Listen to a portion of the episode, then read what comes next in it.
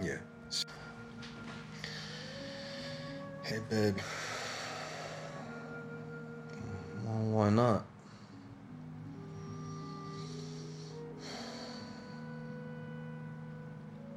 Yeah, why not?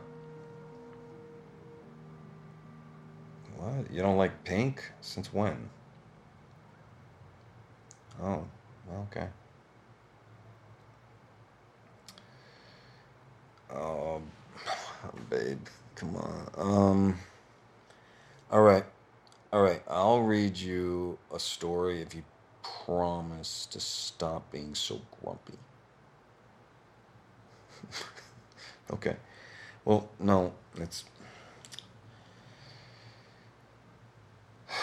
no, it's okay, honey. I don't I don't need to I don't need the book. I, I know them all by heart now, okay? Listen, you you have to close your eyes though, okay? And you gotta start to sleep. It's really, really, really late here.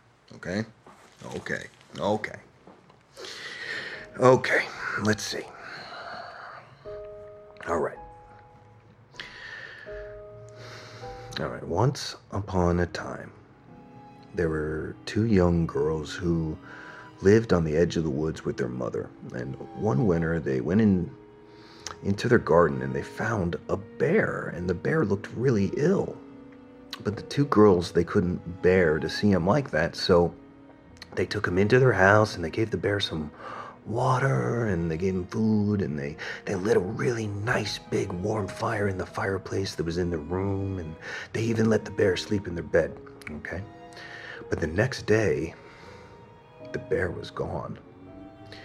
And so, you do? Okay, me too. All right.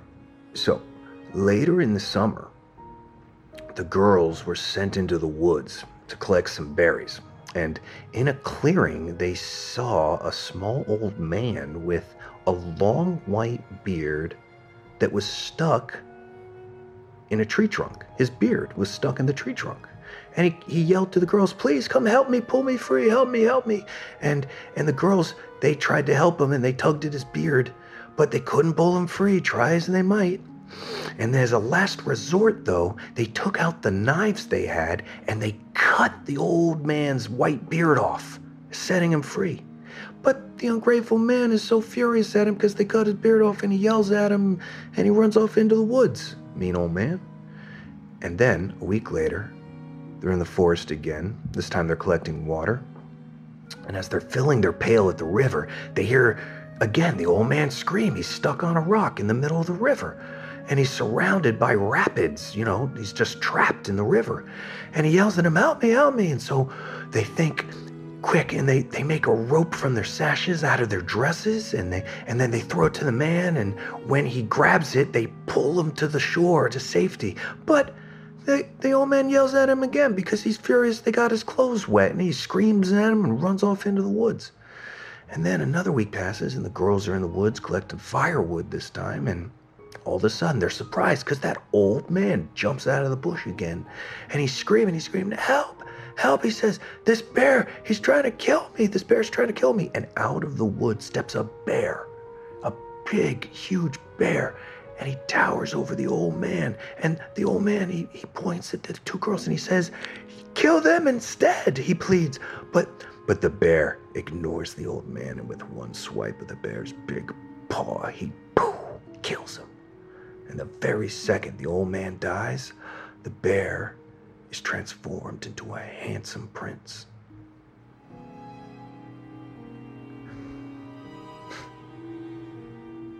And the prince explains that the old man cast a spell on him a year ago after stealing his treasure, and with the dwarf dead, the spell is broken, and soon after, Snow White marries the prince, and Rose Red marries his brother, and everyone lives happily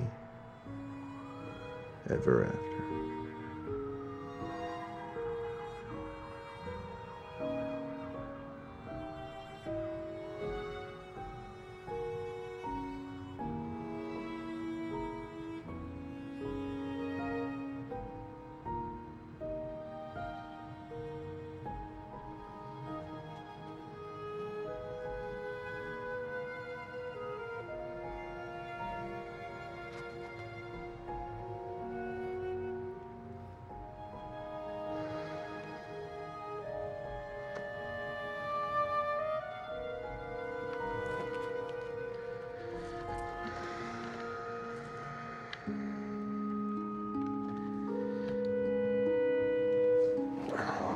Watching her sleep.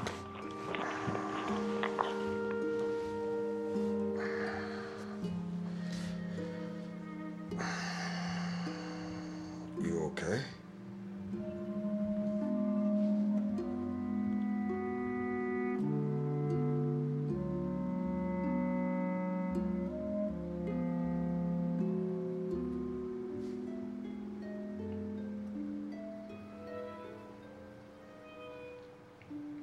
Yeah,